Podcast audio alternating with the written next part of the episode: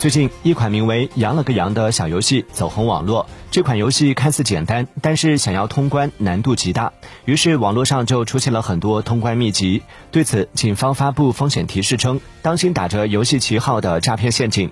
警方介绍，这款小游戏的火爆，让一些不法分子看到了赚钱的机会，比如售卖辅助过关的外挂服务。冒充羊了个羊的客服人员，通过销售游戏道具、增加复活次数等手段进行诈骗。警方提醒游戏玩家不要轻易去点击二维码链接等，更不要向陌生账户进行转账，防止个人信息泄露。